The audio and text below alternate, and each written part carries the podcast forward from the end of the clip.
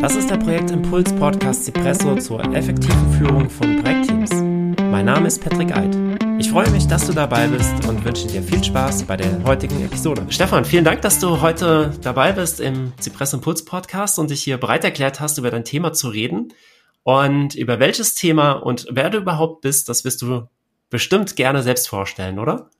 Ja, das mache ich natürlich sehr gerne. Erstmal vielen Dank für die Einladung, Patrick. Sehr gerne. Und äh, ja, mein Name ist äh, Stefan Roth. Ich bin Trainer, Berater und Coach bei dem Hamburger Schulungs- und Beratungsunternehmen OSE Innovative Informatik EG. Dieser Anhang mhm. EG ist vielleicht ganz interessant. Das steht für eingetragene Genossenschaft. Aha. Und äh, das ist vielleicht auch etwas, was wir nachher nochmal thematisch vertiefen können. Warum sind mhm. wir eine Genossenschaft? Denn wir waren nicht immer eine Genossenschaft. Wir okay. waren auch mal eine GmbH. Und äh, ja, das ist so ein bisschen der Hintergrund. Ich mache also bei uns Trainings, also jetzt mal so die fachliche Seite.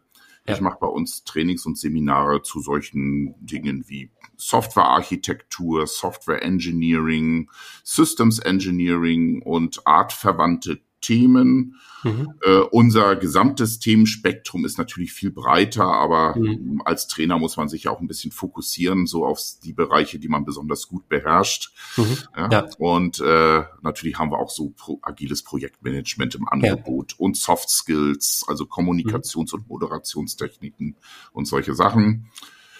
Ja, und äh, mein Thema ist heute eigentlich gar nicht so diese fachliche Seite wie Softwarearchitektur mhm. und die artverwandte Themen, sondern wir sind relativ früh bekannt geworden, so als Pioniere der New Work Bewegung, weil wir sehr früh schon sehr unkonventionelle Wege gegangen sind. Mhm. Also, wie gesagt, unser Gründer, der Bernd Österreich, der hat dann irgendwann das Unternehmen an die Mitarbeiter übergeben. Also, die, ja.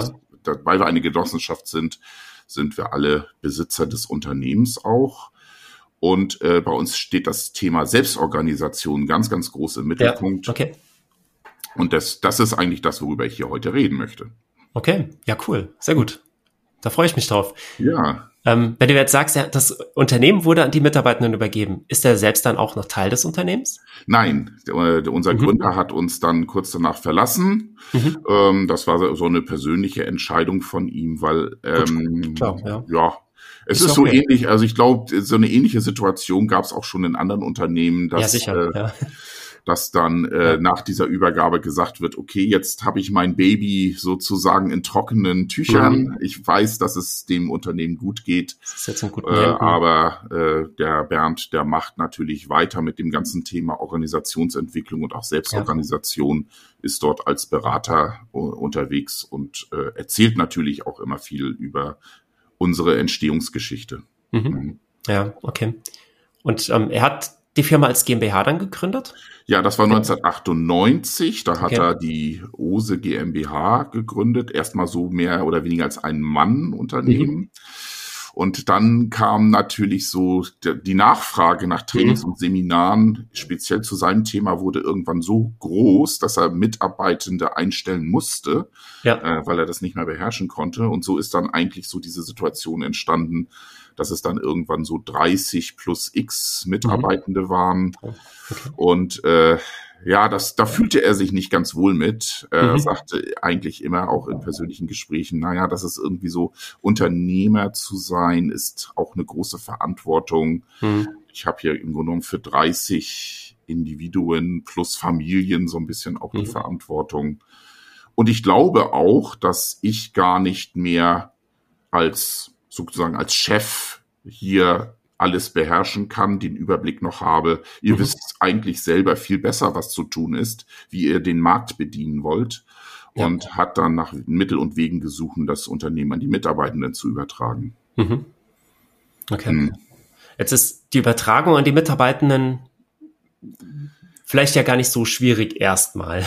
Oh, also ja, rechtlich, doch, recht, rechtlich juristisch gesehen. Das, das, das, ist formal ein ziemlich blöder Prozess, äh, mhm. also ziemlich aufwendig. Man braucht dafür natürlich Notare, Anwälte. Ja, klar. Ja. Man muss äh, eine eingetragene Genossenschaft in der Bundesrepublik Deutschland ist sehr, sehr gut reguliert durch das mhm. sogenannte Genossenschaftsgesetz. Wir brauchten also zum Beispiel einen Aufsichtsrat und auch einen mhm. Vorstand und äh, wir müssen, mussten auch eine Satzung haben, zum mhm. Beispiel. Jede Genossenschaft braucht eine Satzung. Und ähm, das alles so rechtssicher auf die Beine zu stellen, ist formal gar ja. nicht so wenig aufwendig gewesen. Genau, das, das glaube ich ja. auch. Ich meine, mhm. meinte jetzt nur, ähm, das Übertragen ist die eine Sache. Es muss ja. natürlich mhm. rechtlich mhm. abgesichert sein, es muss formal alles äh, richtig und in trockenen Tüchern sein und so weiter. Mhm. Aber das dann auch zu leben und richtig umzusetzen und nicht eine halbe, ein halbes Jahr später die Insolvenz anmelden zu müssen. Genau.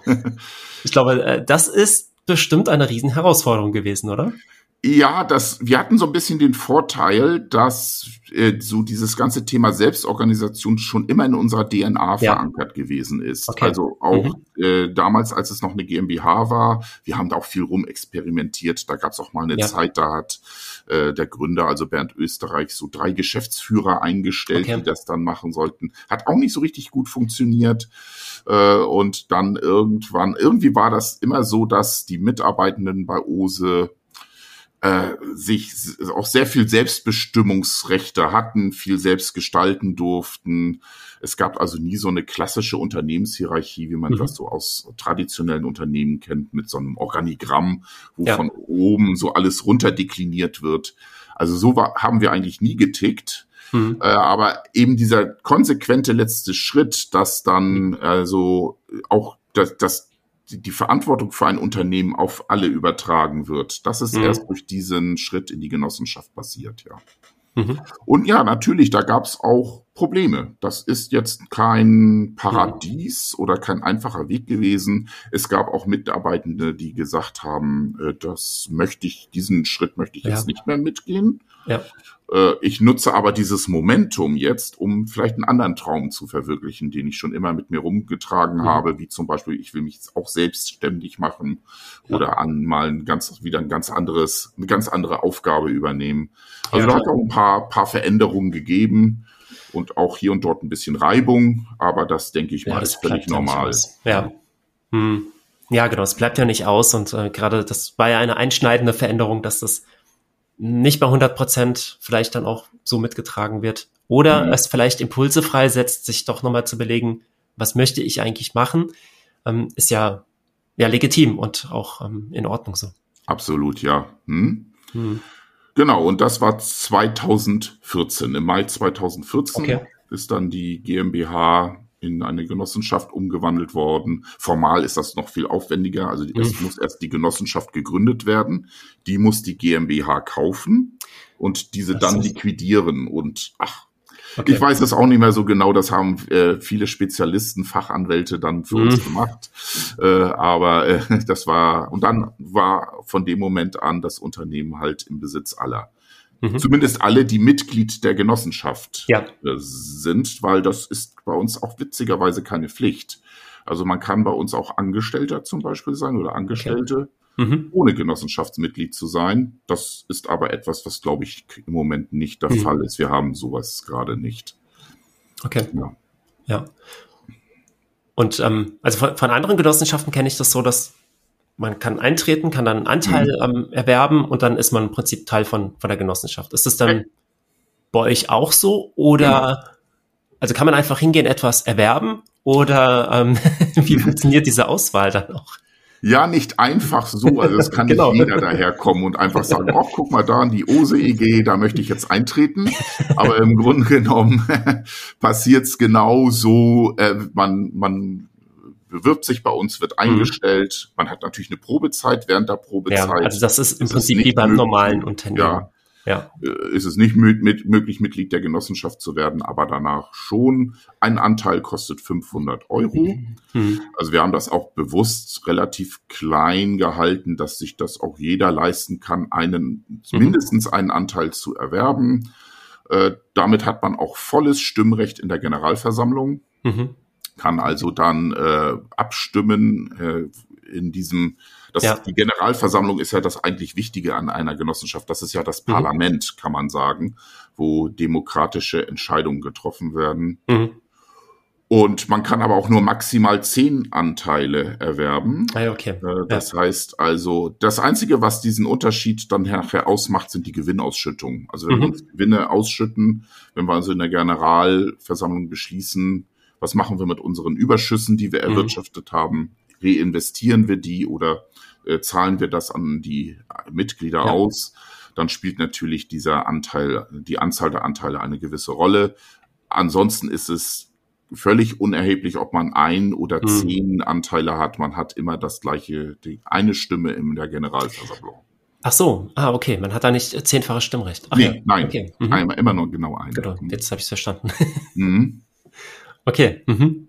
ja, spannend. Ja. Also auch, dass es ähm, nicht so eine große Diskre Diskrepanz dann geben kann, von eins bis zehn Anteile. Richtig, ne? sonst ja. könnte, könnten ja die, die zehn Anteile haben, relativ viel Macht ausüben. Das wollten wir natürlich ausschließen. Ja. Ja. Das lässt sich ja alles in, Satz, in der Satzung und so weiter regeln. Mhm.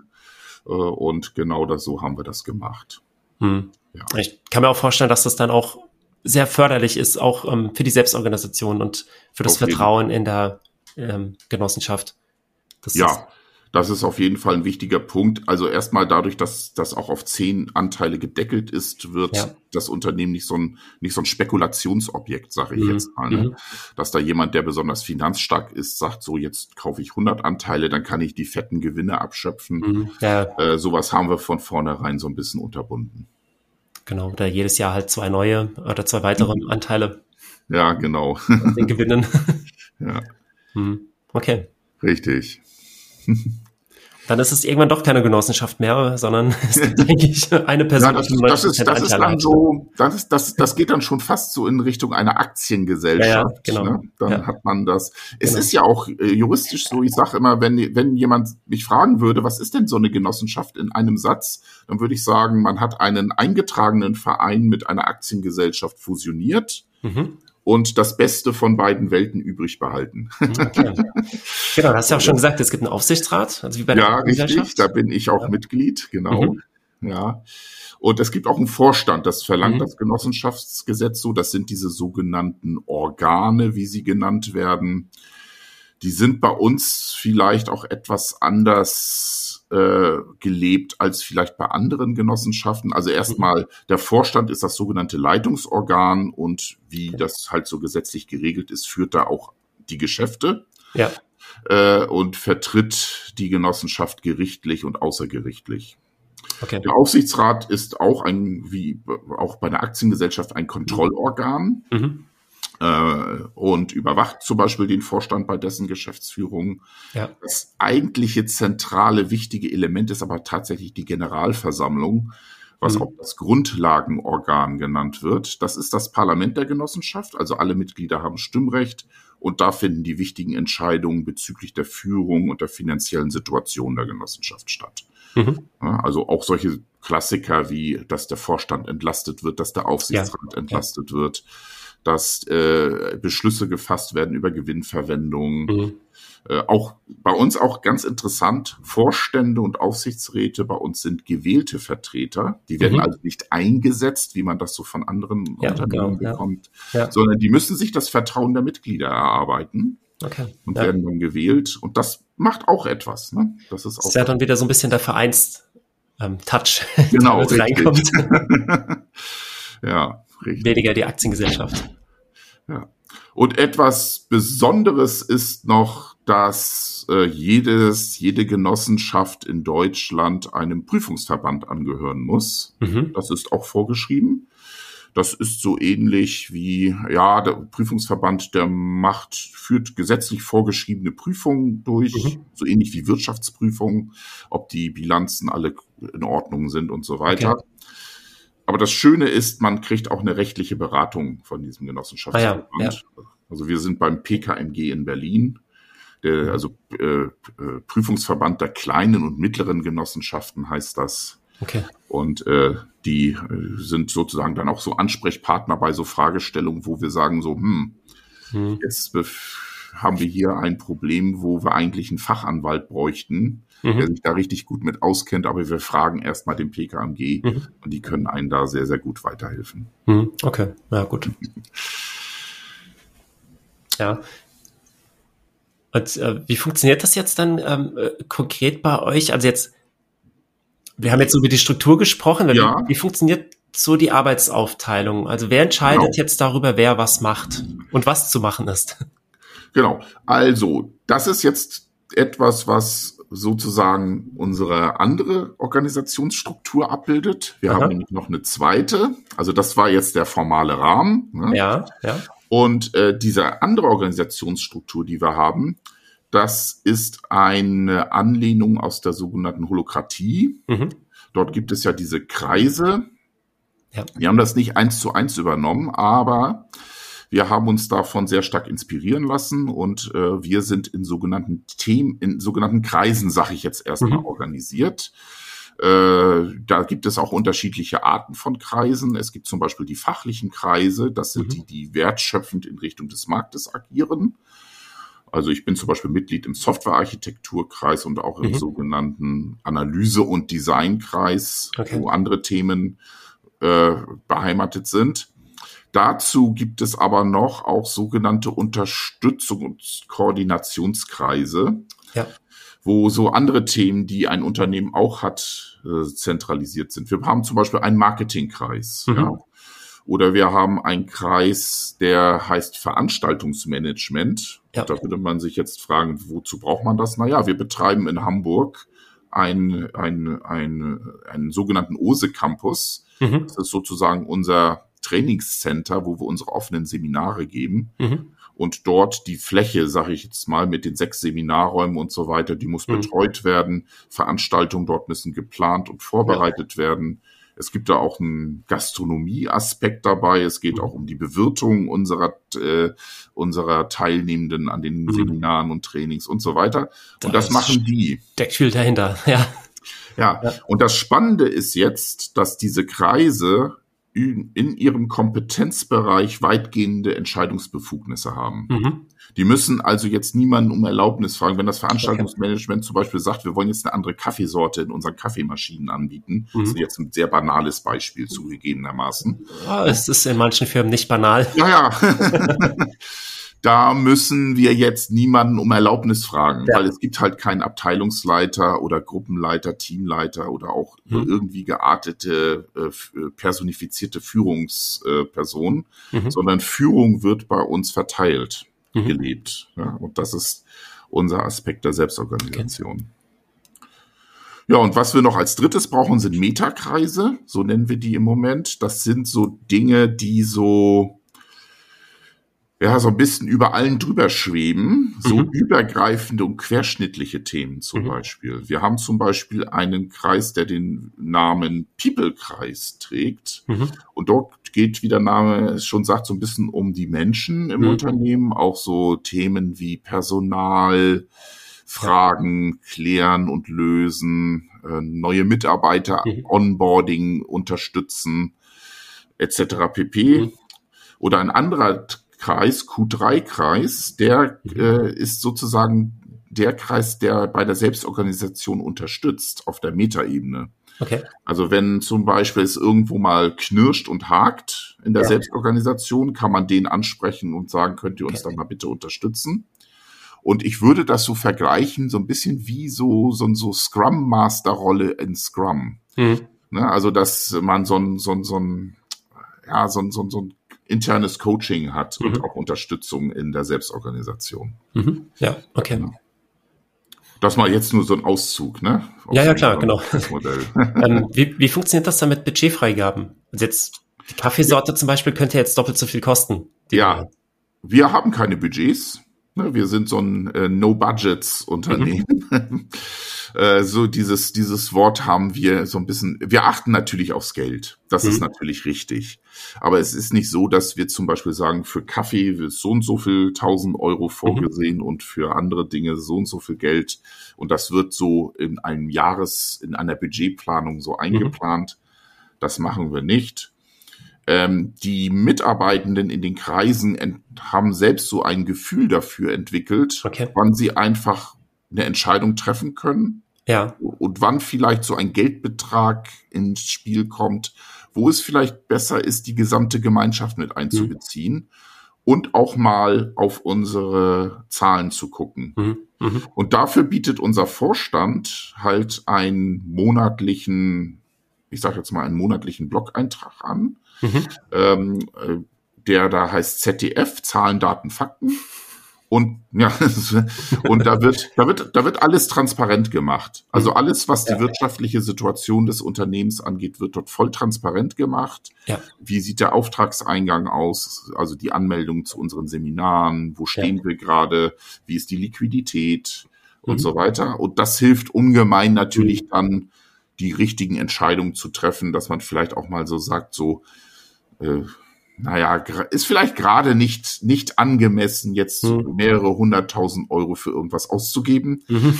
sondern da müssen wir mal vielleicht mhm. erstmal mit warten oder wir müssen das halt alle entscheiden lassen. Mhm. Ja, okay. Und das gibt's natürlich auch, ne? Mhm. Mhm. Ja, wenn wir jetzt gerade bei dem Kaffeebeispiel äh, bleiben, ähm, vielleicht hat die hat dieser Kreis ja festgestellt, wir brauchen noch weitere Räume und ähm, das könnte ja. jetzt eine Investition werden, die relativ groß wird, wenn man jetzt entweder was Neues baut, was natürlich dann mhm. sehr groß wird, oder jetzt Räume dann langfristig anmietet irgendwo anders. Ja. Ähm, das wäre dann wahrscheinlich so etwas, wo entweder die Gemeinschaft gefragt wird oder da könnte ja. man wahrscheinlich auch zu diesem Q3-Kreis gehen und sich da nochmal Unterstützung holen. Ja, die, könnt, die könnte man fragen, was ist denn jetzt der angemessene Weg, um diese Entscheidung mhm. herbeizuführen? Genau, ja. Hey, könnten ja. die eine Meinung zu haben? Ja. Aber äh, tatsächlich das Anmieten externer Räume hatten wir tatsächlich schon. Also nicht das ja, der Kauf der Kauf eines einer Immobilie. Ja. Soweit waren wir noch nie. Mhm. Aber dieses temporäre Anmieten externer Räume haben wir mal gemacht, als äh, unsere Seminarräume auf dem Campus nicht mehr gereicht haben. Ja. Und das hat auch das Veranstaltungsmanagement völlig frei entschieden. Die haben mhm. gesagt, naja gut, da, da findet ein Seminar statt. wir brauchen ja. dafür einen Raum. Ja. Ja. Und äh, unterm Strich rechnet sich das, einen externen Raum anzumieten. Da machen wir trotzdem noch äh, genau, da muss man, guten Gewinn. Da muss man nicht lange drüber überlegen. Äh, richtig, ja. Genau, also mir ging es ja schon jetzt über größere Investitionen. Ja, dann, ja größere. Aber da, da hat man dann, also mhm. bei dem Q3-Kreis, da bekommt man zumindest äh, Unterstützung. Ja. Dahingehend ähm, zu gucken, wo kann ich machen, was kann ich machen, wen soll ich jetzt einbinden. Ja. Dann, ja. Was sind die, was sind vielleicht Entscheidungswerkzeuge, die zu einer guten Entscheidung führen? Ja äh, ja. und so weiter. Das mhm. sind so dort im Q3-Kreis äh, gelegene Dinge. Ja. Ja. Okay. Also, Aber wo du das schon hast, wir haben gerade so eine so eine Entscheidung anstehen oder die mhm. ist quasi schon entschieden. Äh, wir wollen unsere Büroräume modernisieren und umbauen. Mhm.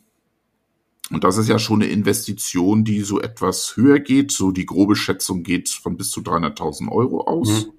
Das ist für uns schon viel als so ja, ja 30 plus X Mann Unternehmen. Ja. Und ähm, was da passiert ist, ist eine weitere Möglichkeit mit solchen mit solchen Mini-Projekten, nenne ich das jetzt mal, mhm. umzugehen.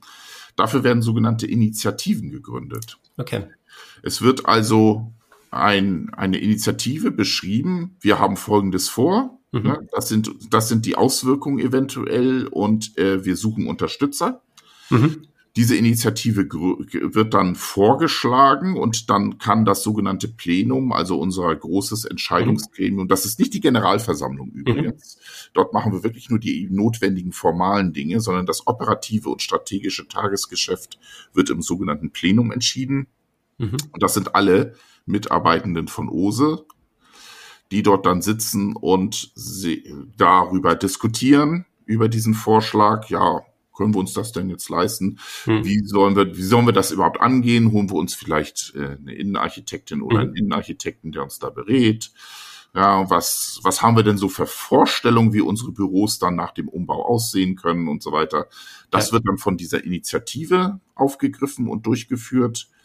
Und das ist etwas, was kreisunabhängig ist. Da können mhm. aus allen Kreisen Mitarbeitende mit einsteigen ja. und ja. sich anknüpfen, wenn sie Lust drauf haben. Mhm. Genau, ist freiwillig dann. Mhm, genau. Tatsächlich. Und diese okay. Initiative, wenn das Thema dann abgeschlossen ist, also wenn der Umbau stattgefunden hat, löst die sich auch wieder auf. Mhm. Ja. ja. okay. Und wie ist das, wenn das jetzt in, bei dem Plenum, wenn es da nicht zu einem Mehrheitsbeschluss kommt? Ja. Tatsächlich gibt es den einfachen Mehrheitsbeschluss bei uns quasi gar nicht. Es gibt okay. einige Sachen, die wir äh, in der Generalversammlung so entscheiden mhm. müssen, glaube ich sogar auch nur, ich bin da jetzt gar nicht mal so sicher, mhm. sondern die allermeisten Entscheidungen, die wir treffen, äh, sind nicht so wie, ne, so wie Brexit, ne? Mhm. Äh, 51,9 Prozent sind für Leave und 48,1 Prozent sind für Remain. Das ist natürlich eine sehr kritische Grenz, Grenzentscheidung gewesen, wo man ja sagen kann, jetzt haben wir hier eine gespaltenes, ein gespaltenes Großbritannien, mhm. so mehr oder weniger halbe halbe. Ja, und einfache Mehrheitsentscheider haben übrigens auch den Nachteil, dass die lauten Stimmen immer sehr dominant mhm. sind und häufig gewinnen und leise Stimmen nicht gehört werden. Mhm. Und diese knappen Entscheidungen wollen mhm. wir halt nicht haben. Deswegen entscheiden wir das anders. Also es gibt unterschiedliche Entscheidungswerkzeuge. Einmal gibt es das, äh, die sogenannte Fist of Five Entscheidung, die wir mhm. dafür benutzen. Das sind äh, Entscheidungsmechanismen, wo wir Einwände integrieren können. Das mhm. ist uns sehr wichtig. Ne, also ein so konvergierende Verfahren nenne ich das jetzt mal, ja, okay. bei der eine ja. Einwandintegration stattfindet. Und wenn es etwas gibt, wo es viele, viele Alternativen gibt, also es gibt mhm. nicht die eine richtige mhm. Entscheidung pro und contra, sondern ich habe viele verschiedene Lösungen für ein Problem, nenne ich das jetzt mal, die alle nur so leicht unterschiedlich sind, mhm. dann machen wir das sogenannte systemische Konsensieren. Mhm. Äh, da äh, wird auch eine Widerstandsabfrage durchgeführt. Äh, also bei welcher dieser Lösungsvorschläge spürst du den geringsten Widerstand? Okay. Und äh, das mit den geringsten Widerstandspunkten wird dann meistens genommen. Ja. Okay, ja. Hm? Sehr spannende Ansätze. Ja. Um, ähm, ich kann mir vorstellen, wenn, wenn man jetzt lange in einem anderen Unternehmen ähm, gearbeitet hat, war das äh, gewöhnt, dass es da eine ganz klare Führung gibt, dass es Budgetverantwortung gibt, ähm, auch Entscheidungen, dass die da relativ schnell auch getroffen werden. Mhm. man kommt jetzt zu euch, ist das wahrscheinlich eine sehr große Umstellung. Da hilft wahrscheinlich auch wieder der Q3-Kreis dabei, sich ja. da auch reinzufinden. Ja, also das ist natürlich Teil des Onboardings auch ja. von neuen Mitarbeitenden, dass das wir ist ja der People -Kreis dass wir sie so ein bisschen mit dieser Ose-Kultur vertraut ja. machen. Ja, für einige ist das schon ein Culture Change, mhm. kann man ganz klar so sagen.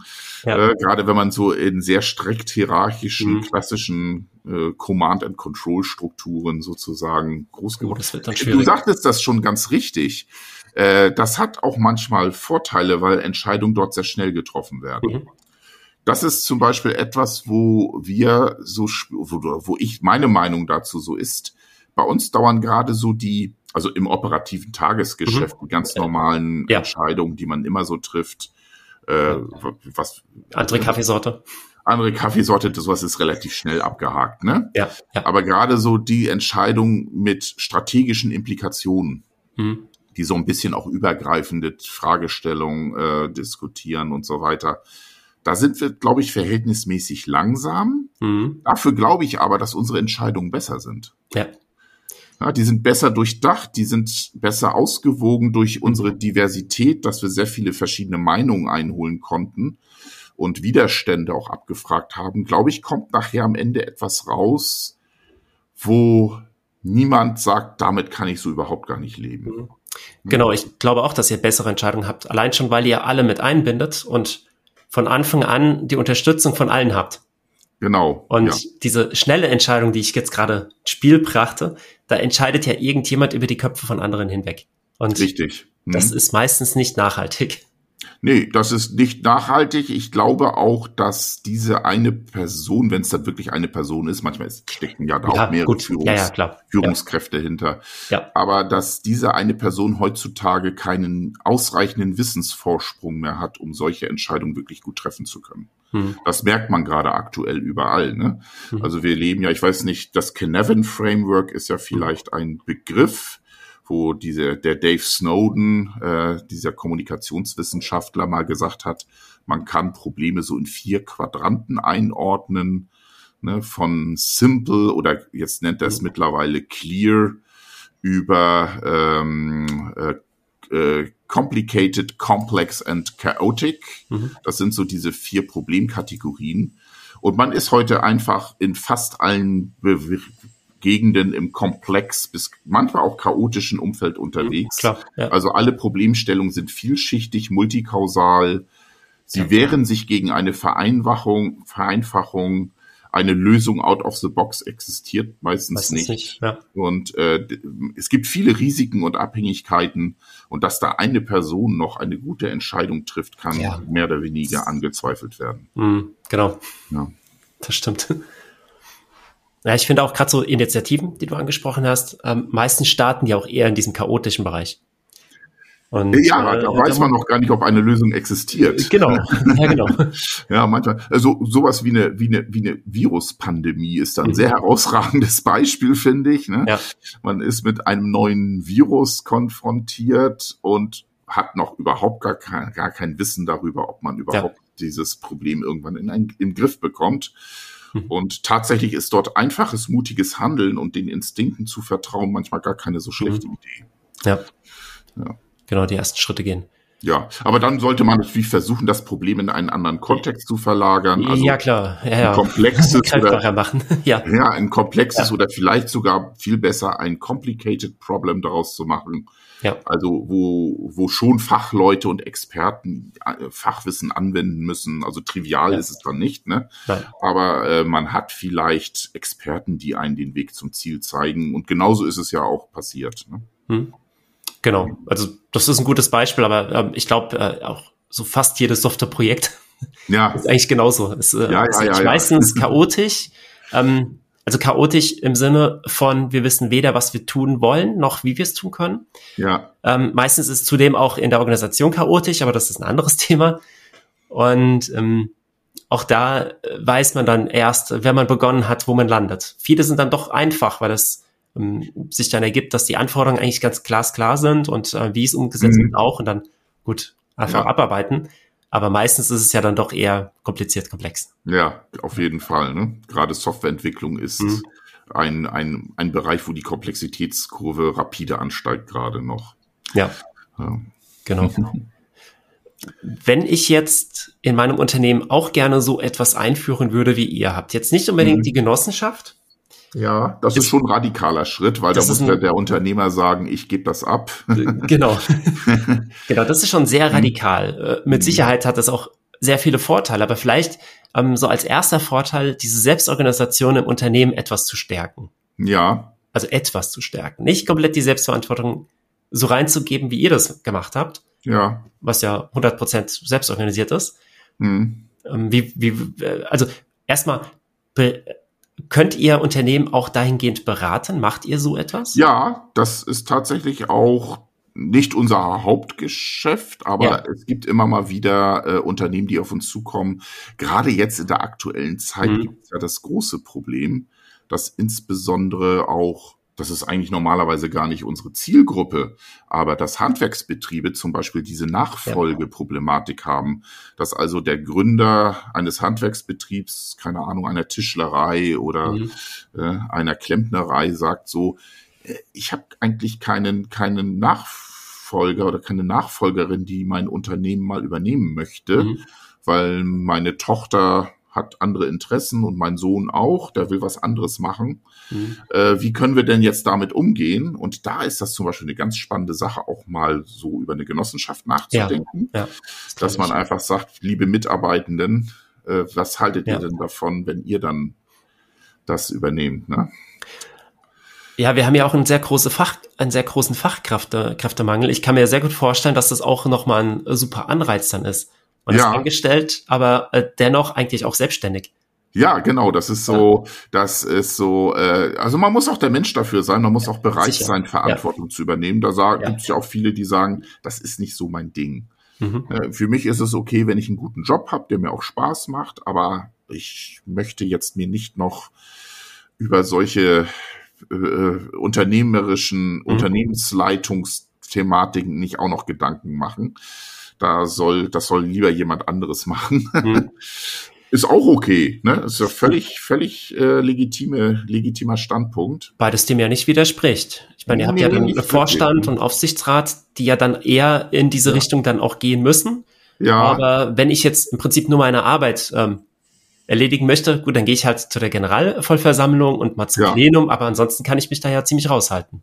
Das geht auch, ja. Man muss sich jetzt nicht in, auf jeder Baustelle engagieren, ist bei uns auch nicht so. Ja. Ne? Also äh, es gibt viele spannende Themen bei uns, bei denen ich mich engagieren könnte, aber kann mhm. ich halt einfach auch zeitlich nicht. Ich Klar. muss da sehr selektiv sein. Ja. Und äh, genau das ist der Punkt, richtig. Aber generell diese anderen Aspekte der Selbstorganisation, die wir haben, wie mhm. diese Entscheidungswerkzeuge, ja, ja, Fist of Five oder systemisches Konsensieren und so, die lassen sich natürlich auch ohne diesen Genossenschaftsüberbau mhm. sehr gut irgendwo anders verwenden. Mhm. Das ist durchaus möglich. Äh, und da würden mir, mir natürlich gleich äh, Projekte in der Softwareentwicklung mhm. ne, in, also ein Scrum-Team, das zum Beispiel zum systemisches Beispiel, ja. Konsensieren benutzt, um zu einer guten Architekturentscheidung zu kommen. Ja. Ja, und da planen wir witzigerweise auch ein, ein Trainings- und ein Seminarangebot ja. nächstes Jahr. Jetzt kommt der Werbeblock. Nein, wollte ich nur mal am Rand, ja, äh, ja. Rand erwähnen, dass äh, das wirklich tatsächlich gerade so, gerade so, wo, wo, wo, wo es nicht die Softwarearchitekten gibt, wo es mhm. also diese Rolle nicht explizit besetzt ist mit Personen. Mhm. Und Scrum-Teams sind da sehr typisch, glaube ich, für so etwas, mhm. wo das so eine Aufgabe ist, die so auf mehrere Köpfe verteilt ist. Mhm. Äh, da gibt, kann es natürlich über die, über die Softwarearchitektur sehr viele unterschiedliche Ansichten und Meinungen geben, was jetzt ja. äh, gut und was nicht so gut ist. Klar, und klar. da können solche konvergierenden Verfahren sehr, sehr gut funktionieren. Mhm. Das kann ich mir auch sehr gut vorstellen. Und ähm, wir haben ja jetzt eigentlich darüber gesprochen, dass ihr das in der Genossenschaft macht, also im kompletten Unternehmen. Mhm. Aber ähm, gerade jetzt diese Aspekte, die eignen sich ja auch nur für ein kleines Team, wie du gerade schon sagtest, im Scrum-Team kann man, ja, ja. Ähm, kann man das ja auch einführen. Und ähm, eigentlich sollte ein Scrum-Team ja auch genauso agieren und arbeiten. Genau, ja, das ist ja, also das ja. agile Manifest sagt ja, die besten Ergebnisse kommen ja noch von selbstorganisierten Teams. Das steht dort in den Prinzipien drin. Nur äh, auch so auch so äh, Frameworks wie Scrum und so, die lassen es ja, also ich meine, man kann ja den Scrum Guide durchsuchen, ja. da stehen viele spannende Sachen drin, aber mhm. wie man zu Entscheidungen kommt, wird dort nicht. Das steht da nicht drin, genau. und deswegen braucht man da vielleicht, also deswegen ist es ja auch ein Framework, ne? Das muss ergänzt ja. werden, also muss man sich äh, gute Entscheidungsverfahren fürs Team äh, überlegen und da wären mhm. solche Werkzeuge natürlich sehr, sehr gut passend, genau. Mhm. Genau. Wobei ich das jetzt nicht nur für ein, für ein Scrum-Team sehen würde. Also ich, ich ah, okay. sehe das eigentlich für jedes Team, auch mhm. für hierarchisch geführte Teams. Ähm, ja. Wenn ich als Führungskraft in der Lage bin, solche Aufgaben an meine Mitarbeitenden zu delegieren, also solche Aufgaben im Sinne von Entscheidungen auch äh, eigenständig treffen zu können und ähm, auch diese Selbstverantwortung übernehmen zu können. Ich glaube, dann habe ich als Führungskraft einen sehr guten Job gemacht an der Stelle. Definitiv, das ist äh, pures Leadership, ne? Einfach sozusagen, ja. also äh, äh, als, als, als Führungsperson oder Kraft zu sagen, äh, passt mal auf, ihr seid die Experten.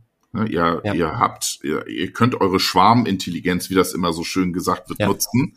Und äh, jetzt äh, versuchen wir mal mit Hilfe solcher solcher Entscheidungswerkzeuge hier mal jetzt eine Architekturentscheidung zu fällen. Mhm. Und das muss jetzt nicht unbedingt äh, ein ein Scrum-Team sein. Da gebe ich mhm. dir absolut recht, ja.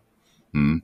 Ja, genau. Da gibt's ja dann ähm, auch so verschiedene Ansätze, wie man so Lösungen oder wie man die Entscheidungsbefugnis im Team klärt. Wer darf was entscheiden?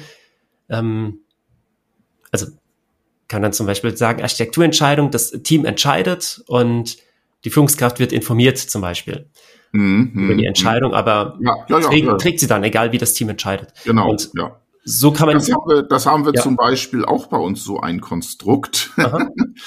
Das nennt sich der konsultative Einzel- oder Gruppenentscheid. Das ist noch eine weitere Möglichkeit, zur Entscheidung zu kommen. Und das haben wir jetzt mal ausprobiert bei einem Thema, wo andere sagen würden, da hört der Spaß mal auf. Ja, alles andere hört sich ja so ein bisschen an, so, ja gut, das sind ja jetzt Entscheidungen, die da vielleicht getroffen werden, die jetzt nicht so eine Riesentragweite haben. Mhm. Aber beim Thema Gehälter, da mhm. hört das äh, der Spaß sehr schnell auf. Mhm. Und wir haben uns gerade ein frisches neues Gehaltsmodell gegeben. Mhm. Und das hat eine Gruppe entschieden. Das haben wir nicht. Äh, wir haben eine Gruppe sozusagen mandatiert, kann man sagen. Mhm. Passt auf, ihr überlegt euch ein neues Gehaltsmodell. Ja.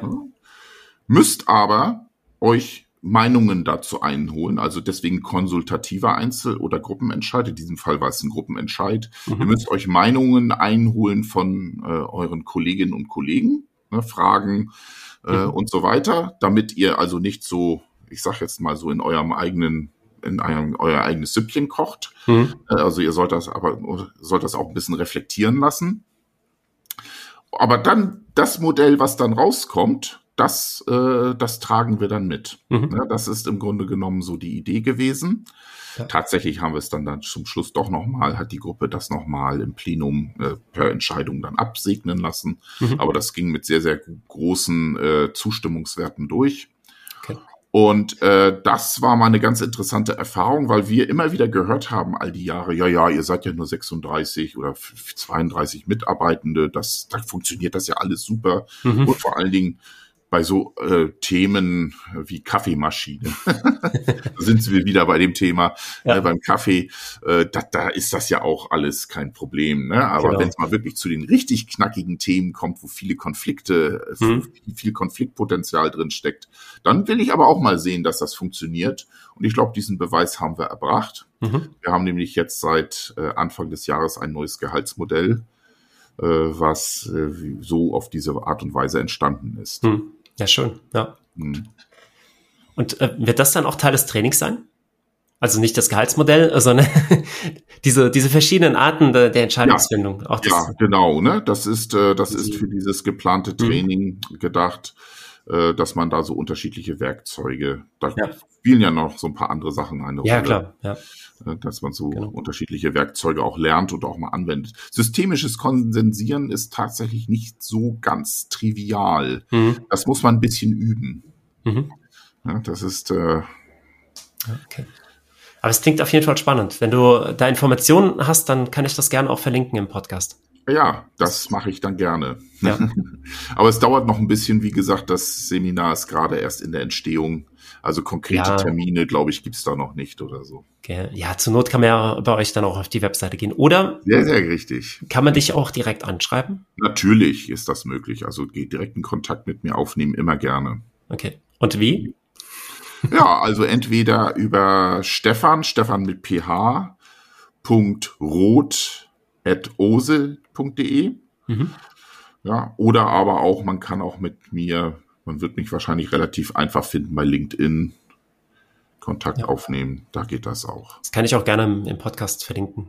Ja, sehr gern. Dankeschön.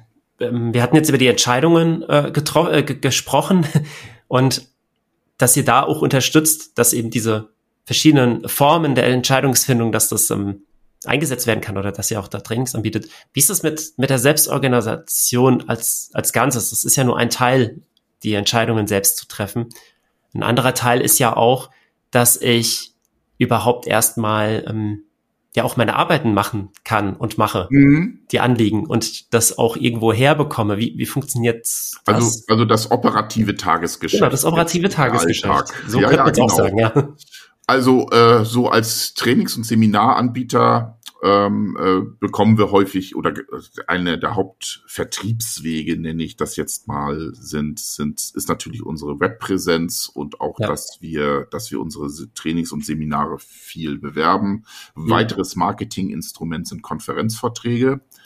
Wir gehen also auf die, auf viele Konferenzen und sprechen dort, also Fachkonferenzen. Mhm unter anderem wie die OOP in München oder andere mhm. äh, Softwareentwicklungskonferenzen, die ja. JAX, äh, also diese berühmte ja, Java-Konferenz ja. oder auch hier der ESE-Kongress Embedded Software Engineering in Sindelfing mhm. dieses Jahr wieder. Und äh, das ist einer unserer Marketing-Möglichkeiten, äh, mhm. dass wir also Konferenzvorträge halten. Das ist zum Beispiel gern gesehen. Ne, das ist auch etwas, was ich gelegentlich mal mache, mhm. äh, dass wir äh, und äh, andere andere Möglichkeiten sind dann noch, dass wir auch ähm, ja wie gesagt viel auf Social Media machen, das eine oder andere dort veröffentlichen und so weiter. Da kommen dann unsere Anfragen her. Wir haben auch viele Stammkunden, die regelmäßig immer wieder Trainings- ja. und Seminarprodukte bei uns anfragen. Und dann wird das sozusagen in die Organisation reingeschickt. Man weiß ja schon ungefähr gleich so, welches Themenfeld das mhm. betrifft. Mhm. Das heißt, wenn jetzt eine Anfrage zum Thema äh, Systems Engineering mhm. reinkäme, das ist so ein Themenfeld, was ich mache, wissen, weiß unser mhm. VO-Kreis, Vertrieb und Organisation. Ah, okay, es der, gibt einen VO-Kreis, okay. Der, die, die nehmen das als erstes entgegen ja. und kanalisieren das dann in die mhm. richtigen Kanäle rein. Das okay. landet dann im AD-Kreis. Dann wird darüber abgestimmt wer da, mhm. äh, also es wird äh, veröffentlicht, jeder kann sich darauf melden und dann kann man da so, Aha. so abstimmen. Also ich habe da großes Interesse dran, dieses Thema zu machen oder ich mache es gerne, wenn niemand anderes jetzt hier schreit. Ja. Was natürlich bei uns auch möglich ist, ist zu sagen, ich möchte das nicht machen, mhm. weil das vielleicht bestimmte Gründe gibt. Zeitmangel zum Beispiel ja, kann ein Grund mhm. sein oder auch, dass man vielleicht mit dem Kunden mhm. nicht unbedingt so was zu tun haben möchte. Auch sowas kommt manchmal vor. Ja. Ne, und solche Dinge. Und dann wird darüber abgestimmt und der, dann wird äh, wieder mal so geguckt, wer hätte denn Zeit und dann wird im Grunde genommen da.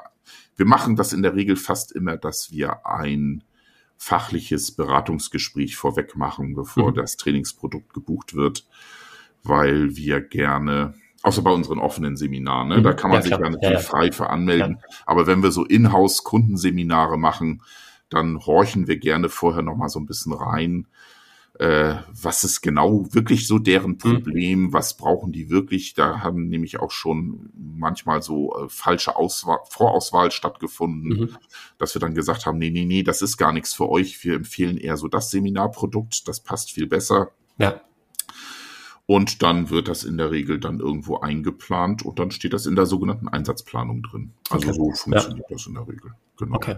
Also es ist auch ziemlich strukturiert und organisiert, wo eben, das ist, ja, dass es mhm. offen gehalten ist und man kann sich dann selbst, also man kann selbst entscheiden, ob man das jetzt machen möchte oder nicht und bekommt das nicht aufgedrückt. richtig, richtig. Ja. Außer darüber, die VO, die muss darüber, es halt machen. Genau, darüber kann zum Beispiel ja. jeder bei uns auch so ein bisschen steuern, ja. ähm, wie viel er reisen möchte. Mhm. Ja, dass er zum Beispiel sagt, okay, ich habe jetzt so zwei, drei Monate, da möchte ich nicht so gern viel auf Achse sein. Da mache ich ja. mal eher so nur offene Seminare oder wir haben natürlich auch freie Wochen, wo wir gar keine Trainings geben, sondern mhm. entweder neue Produkte entwickeln, uns um die Selbstorganisation mhm. kümmern, Initiativen vorantreiben und so weiter. Für diese ganze Kulturarbeit muss natürlich auch noch Platz und Raum da sein. Ja. Aber in der Regel ist das so, dass wir da, ähm, dass, das, dass jeder sehr, sehr starken Einfluss darauf hat, wie viel er Auswärtstrainings gibt, mhm. wie viel er äh, auf dem OSE Campus in Präsenz gibt. Mhm. Online-Trainings sind bei uns jetzt auch ein ganz großes Thema geworden durch die ja. Pandemie. Ja, also das ist, glaube ich, geht auch nicht mehr weg. Das mhm. wird auch bleiben. Ja, ja. Und so weiter. Das kann man so ein bisschen selber steuern darüber. Mhm. Ja. Auch sehr spannend, ja. Aber es macht das Bild auch rund, finde ich. Ähm, wenn das jetzt irgendwie anders gegangen wäre oder anders aufgesetzt äh, wäre, das, das wird nicht passen zu dem Rest. Ja, das stimmt, ja. ja. Genau. Genauso wie eigene persönliche Weiterbildung, ne? dass mhm. man auch mal, auch wir müssen ab und zu mal unsere Säge schärfen, sage ich mhm. immer gerne.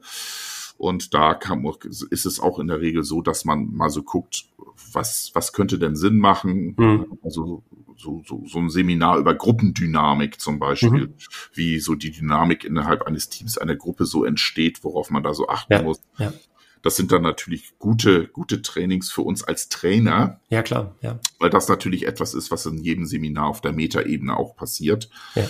Und da ist es schon ganz gut, wenn man da so ein bisschen weiß, hä, warum entwickelt sich jetzt hier die Stimmung in dem Team so schlecht oder was ist mhm. jetzt gerade passiert? Irgendwas ist gerade ganz komisch hier mhm. und solche Dinge. Also solche Weiterbildung, persönliche Weiterbildung, natürlich auch Weiterbildung so im, über Themen Trainingsdesign, also wie kann mhm. man gute Trainings gestalten mhm.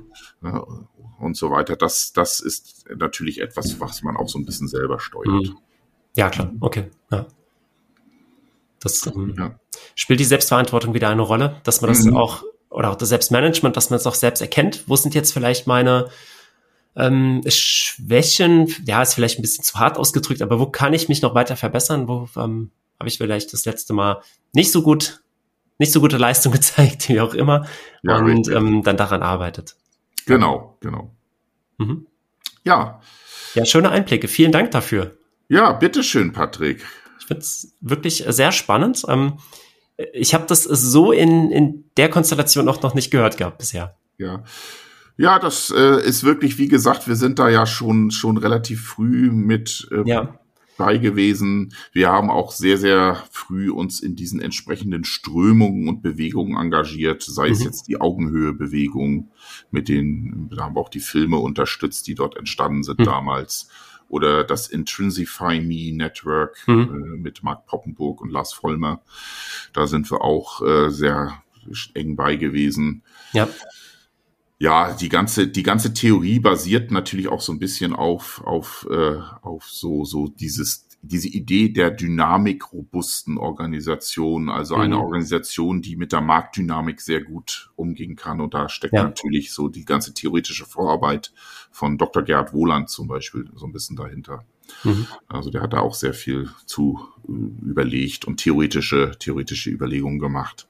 Mhm ja, das ist alles so ein bisschen so konvergiert und da ist mhm. das dann raus entstanden. Ja. Ja, mhm. super. Ja. Sehr ja. schön. Vielen Dank. Ich hoffe, dass das aber auch Inspiration ist dann für die Zuhörenden, vielleicht das eine oder andere auch mal selbst auszuprobieren. Ja. Ähm, ja, sehr gerne. Und ähm, wir hatten ja, ich habe dich ja schon gefragt, wie man dich kontaktieren kann.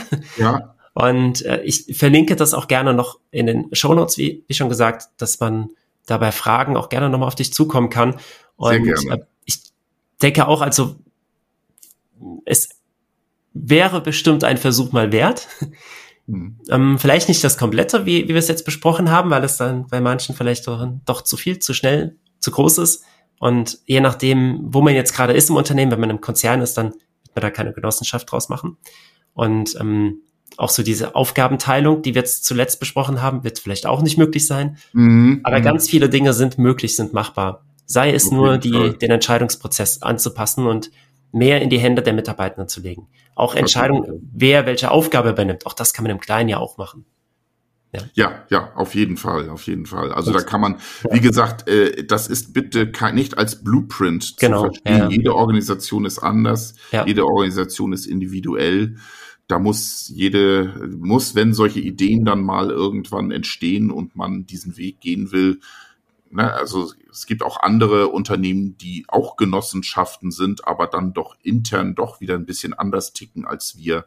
Ja. Also da gibt es kein One Size Fits All Needs. Ne? Das ist ja. auf jeden Fall hier auch kein guter Ratgeber. Ne? Nein, genau, das soll es auch nicht sein. Aber der Ratgeber oder der, der Rat eigentlich hier an der Stelle ist, ist an euch zu, sich an euch zu wenden, wenn man mit mhm. den Gedanken spielt, da etwas zu ändern. Und du hast Sehr ja schon die, das Beispiel der Handwerksbetriebe ähm, genannt, hm.